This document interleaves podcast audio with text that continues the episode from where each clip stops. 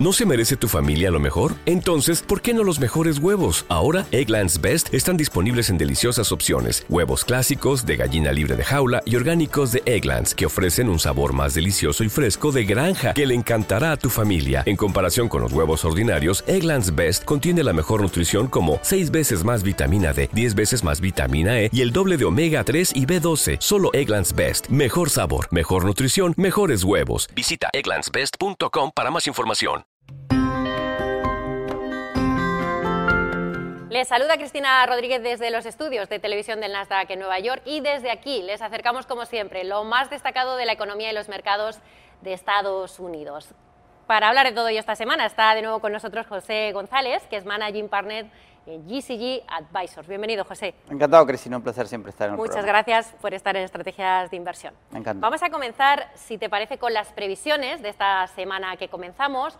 Entre ellas eh, destaca el dato del IPC del mes de febrero, que podría pasar del 0,5% al 0,4%. También conoceremos el índice de precios al productor, que se estima que pase del 0,7% al 0,3%.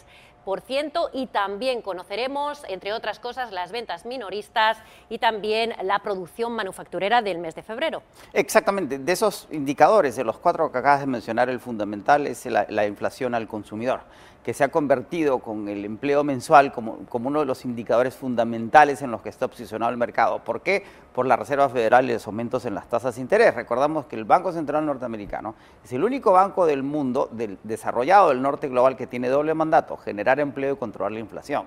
Y esos números mensuales que acabas de indicar con las expectativas, tienen que ser analizados, porque ese es el número que está observando el mercado. El mes pasado, 6.4%, ha caído sistemáticamente desde mayo del año pasado, junio del año pasado, de ese 9.1 del pico a este 6.4.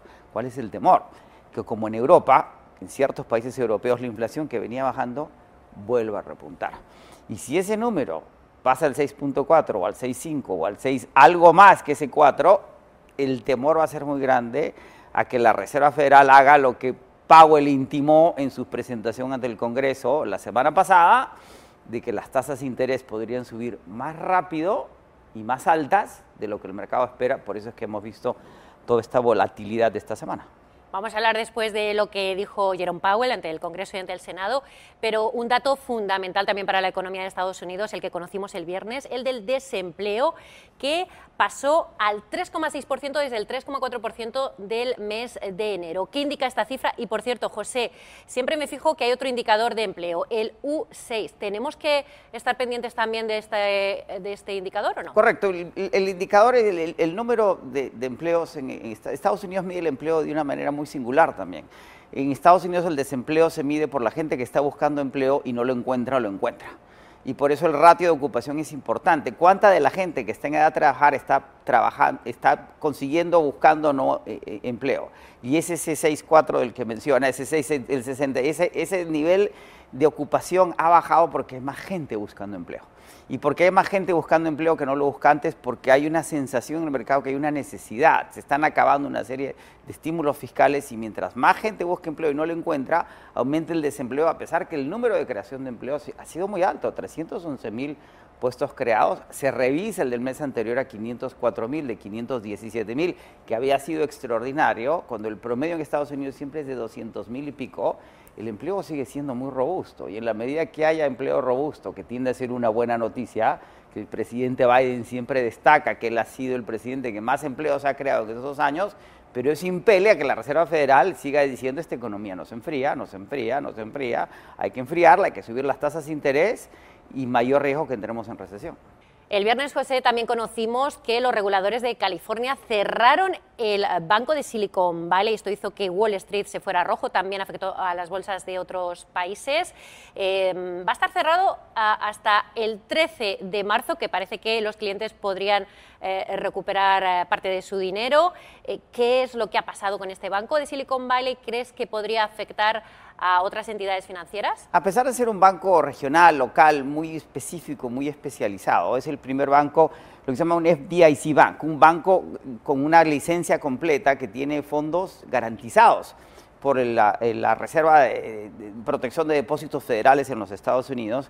Y eso ha, llamado mucho la atención, porque recuerda que este mercado volátil en el que estamos viendo con tantas variables cambiando siempre está pensando por dónde viene el problema. Y recordemos que la crisis financiera empieza con la quiebra de un fondo de real estate de Bear que parecía relevante y termina generando y el mercado está tratando de, medir si esto es un problema real o es un problema puntual. Ahora, ¿por qué este banco es importante? Recordemos que el Nasdaq cayó 30% el año pasado, que las criptomonedas han tenido mucha volatilidad y este es un banco que tenía mucha exposición al sector tecnológico, al sector del venture capital en el sector tecnológico, a las compañías que habían invertido en criptomonedas y la sensación es que podría ser la punta del iceberg que conduzca a, un evento de crisis que el mercado esperaba. Y esa es un poco esta volatilidad que vimos el viernes, eh, que el mercado siente que hay un problema y es un problema creciente. Es queda muy claro que por qué hay esta volatilidad, porque hay indicadores, buenos indicadores malos, porque creo que el mercado está terminando de entender que en la burbuja de los que estás bien no se toma en cuenta totalmente el problema de los que no están tan bien. Y y si acaso esto va a terminar afectando los mercados. Ahora, eh, el efecto que puede tener en ciertos fondos de inversión, en ciertas compañías eh, que especularon en los meme stocks, en, los, en las criptomonedas, y si eso puede tener un efecto mucho más grande, en un contexto además en que las tasas van a seguir subiendo mucho más rápido y en donde el anuncio del presupuesto del presidente Biden es un presupuesto progresista que tiende a incrementar las cargas fiscales en, en qué? En los mercados financieros como que la tormenta perfecta se empieza a formar alrededor de estos mercados tan volátiles. Habrá que esperar a ver qué pasa con, con, este, con este banco y, vamos a hablar ahora de un tema que, has estado, lo has estado tratando. Es eh, la semana pasada conocimos las declaraciones del presidente de la Reserva Federal, de Jerome Powell, dijo que se van a, incrementar eh, los tipos de interés. No ha dicho cuánto exactamente, pero que van a seguir haciéndolo. Em, parece que van a esperar un poco a, las cifras, seguramente el IPC, por ejemplo, antes de esa reunión eh, que van a tener eh, en marzo, a finales de marzo. ¿Cuál crees, en tu opinión, que será la subida? de la Reserva Federal. En su declaración bianual ante el Congreso norteamericano, que es dos días seguidos, primero en el Senado y después en la Cámara de Representantes, en la presentación en el Senado dijo dos palabras que son las que aterraron el mercado. En inglés, higher and faster. A más altas y más rápido en términos de las tasas de interés. Al día siguiente, en la Cámara de Representantes, no lo repitió, le bajó el tono, pero ya lo había dicho el, día anterior. ¿Y qué es lo que está diciendo? Que la economía sigue siendo caliente, que el empleo sigue siendo muy alto. Se verificó días después con el empleo anunciado el viernes, veremos cómo viene la inflación pero básicamente el mercado que pensaba que la Reserva Federal iba a subir 0.25 las tasas a fin de mes ya está empezando a asumir que van a subir 0.50 y que eh, van a llegar no a ese 5.25 que se había esperado, dos o tres aumentos del 0.25 para llegar al 5.25, sino que podrían llegar a 6. ¿Y qué pasa? Que la curva de retornos en los bonos de la Reserva Federal de los de corto plazo a los de dos años pasaron del 5%. Y el bono a 10 años pasó el 4 y se ha quedado entre menos, eh, casi en el 4. El mercado de renta fija está convencido por la inversión de la curva que viene una recesión y que las tasas no van a dejar de subir. Powell dijo también que no tienen eh, pensado cambiar ese objetivo del 2% de la inflación.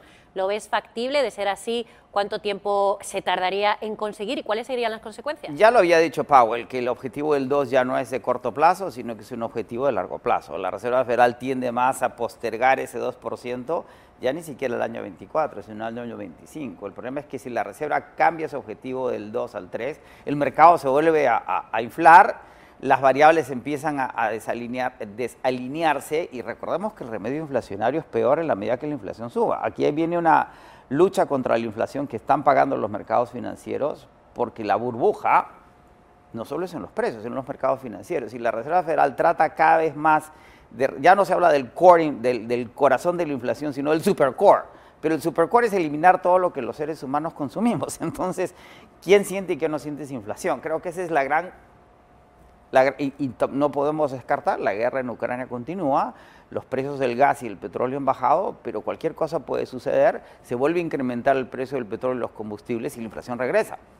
¿Crees que esta situación está afectando a las tecnológicas. Hemos vuelto a escuchar que Meta eh, está planeando más despidos. Recordemos que en noviembre del año pasado ya despidió a 11.000 eh, trabajadores. Correcto, y, eso tiene que ver con el Silicon Valley Bank.